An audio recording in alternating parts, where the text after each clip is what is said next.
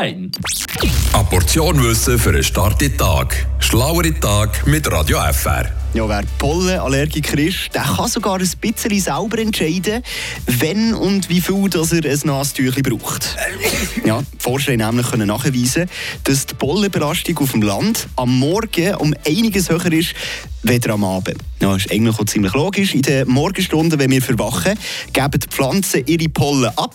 Die steigen den Tag dadurch irgendwie mehr gegen den Himmel auf und kommen dann irgendwann gegen Feierabend über die Städte wieder runter. Wer also zum Beispiel Jöis oder zu Antifastus wohnt, der sollte am Morgen am besten die Fenster zulassen und am Abend die Löcher auftun. Und wer in der Stadt Freiburg oder im Städtchen Murten wohnt, der sollte am Morgen lieber fünf Minuten früher den Wecker stellen. Ich weiss, schießt ein bisschen an, aber zum einen richtig können durchzulüften.